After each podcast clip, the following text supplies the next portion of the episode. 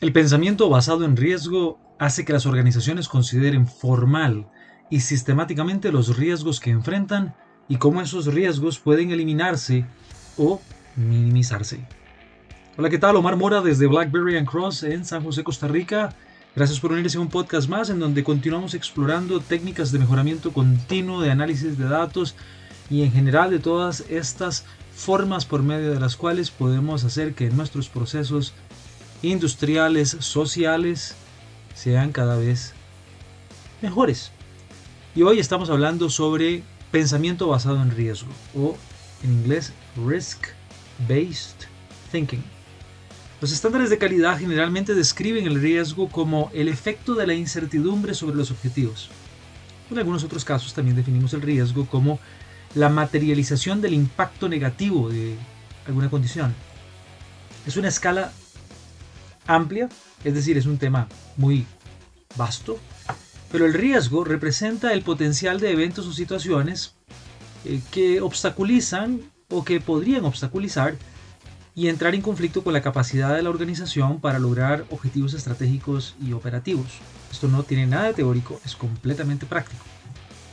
Aunque obviamente hay que cubrir ciertos elementos teóricos y puede tener inclusive aristas muy sofisticadas desde el punto de vista estadístico. Para el pensamiento basado en riesgo, esta descripción amplia hace quizás un poquito más sentido. Una vez más, de forma amplia, el riesgo representa el potencial de eventos o ciertas situaciones que obstaculicen o entren en conflicto con la capacidad de la organización para lograr sus objetivos estratégicos o bien operativos. Amenazas y oportunidades. El riesgo puede referirse a una amenaza o a una oportunidad. Es posible que sea necesario mitigar las amenazas para que la organización cumpla con organizaciones otras que tiene una serie de obligaciones con ellas o responsabilidades con la sociedad, con los clientes, etc. Las oportunidades que vale la pena buscar tienen la, la redundancia, oportunidad de mejorar capacidades y competitividad de la organización. Entonces el pensamiento basado en riesgo se enfoca en identificar las amenazas y las oportunidades. Los beneficios del pensamiento basado en riesgo tienen diferentes abordajes. El pensamiento basado en riesgo ayuda a las organizaciones probablemente a ser un poco más proactivas y a prepararse para lo inesperado. Complicado, ¿verdad?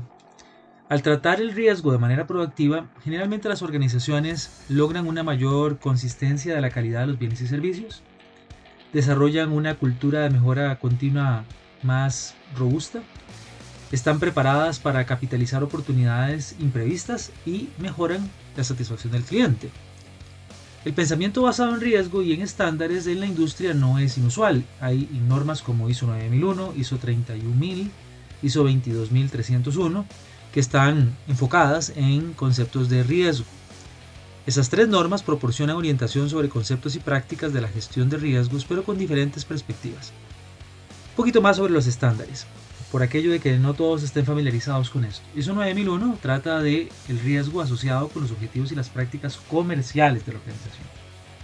ISO 31000 presenta pautas generales para gestionar cualquier tipo de riesgo y no es específico de la industria o un sector. ISO 22301 es un estándar de gestión de continuidad del negocio que ofrece pautas sobre cómo prepararse y enfrentar posibles incidentes disruptivos.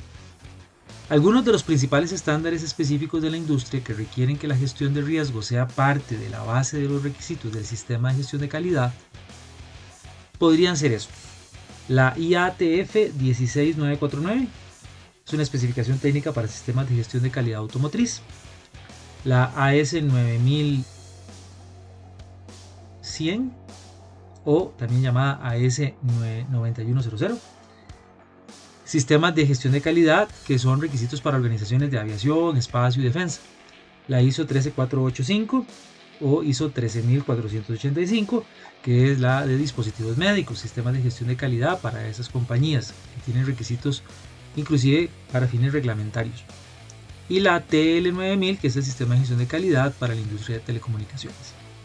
Todas estas normativas y en general la gestión de negocios se ha venido viendo enfocada a un pensamiento basado en riesgo que acompaña las prácticas de mejora continua, las prácticas de calidad.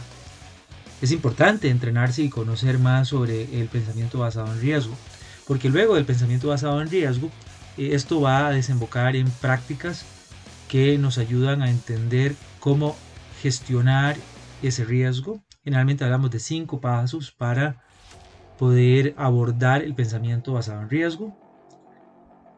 Y algunos de esos pasos se sofistican y pueden incorporar lo que conocemos como análisis estadístico para riesgo, que es una de las áreas considerablemente más sofisticadas del análisis estadístico y donde existen soluciones muy interesantes de software para poder trabajarlas.